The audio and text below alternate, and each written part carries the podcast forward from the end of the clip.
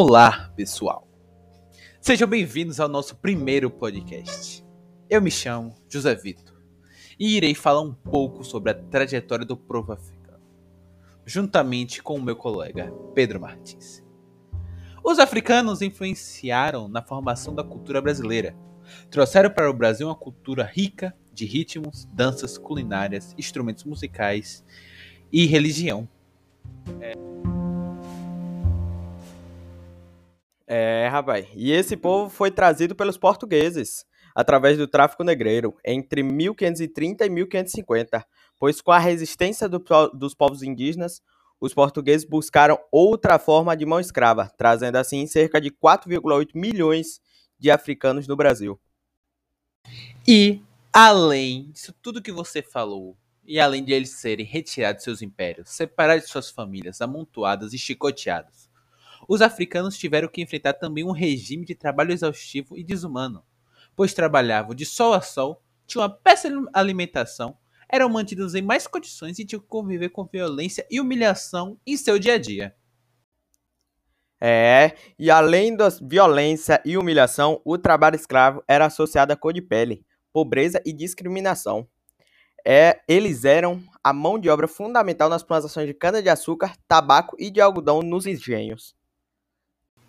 E com isso, meu caro amigo, com todo esse sofrimento que eles passaram, para se defender-se das violências e injustiças praticadas pelos senhores, os negros escravizados se uniram para buscar formas de resistência, lutando para conquistar a sua liberdade e impor limite ao excesso de poder dos feitores e senhores. É, rapaz, uma das resistências foi os quilombos, comunidades formadas por escravos fugitivos da fazenda. Esses lugares eram centros para escravizados que fugiam do trabalho forçado. E com isso, meu caro companheiro, após lutas e lutas, a escravidão foi abolida a partir de 1850, mas continuou existindo até 1888, quando foi assinada a Lei Áurea, lei que extinguiu a escravidão no Brasil. No tempo atual, uma das formas de luta e resistência do povo africano é o pan-africanismo, um movimento social que defende os direitos do povo africano por meio da construção de apenas um Estado soberano para africanos que vivem ou não na África.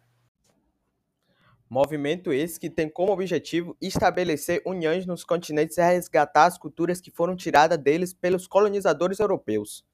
Ele acredita que o caminho para tentar solucionar o preconceito social e os problemas sociais é a união de todo o povo africano nessa luta. No Brasil, há expressões e palavras usadas naquela época que se tornaram culturalmente usuais e que perpetuam o preconceito. As expressões racistas são reflexo da escravidão e preconceito de negros que foram submetidos. E ressaltar que é importante observar o que se fala e, consequentemente, entender de onde vem, para que possamos moldar o modo de falar e retirar tais palavras do nosso vocabulário. É, e as palavras como denegrir, doméstica, mulata, cor de pele, meia tigela, não sou tuas negas, cabelo ruim, as coisas estão pretas, criado mudo, são exemplos de expressões racistas que ainda estão sendo muito utilizadas como uma forma de elogio ou crítica, ofensa e muitas vezes para referir a coisas mal feitas e de pequenas importâncias. Evidentemente, a violência e a discriminação vista atualmente para com esse grupo são raízes de um país que se construiu por meio da normalização do preconceito e da violência com os negros. É, a maioria do povo negro ainda vem lutando na tentativa de frear o genocídio da população negra. A luta agora é pelo essencial, a sobrevivência. É uma luta diária por comida, trabalho, educação, liberdade e saúde. E com essas palavras, esse foi o episódio de hoje. Espero que tenham gostado e obrigado por ter nos escutado até aqui.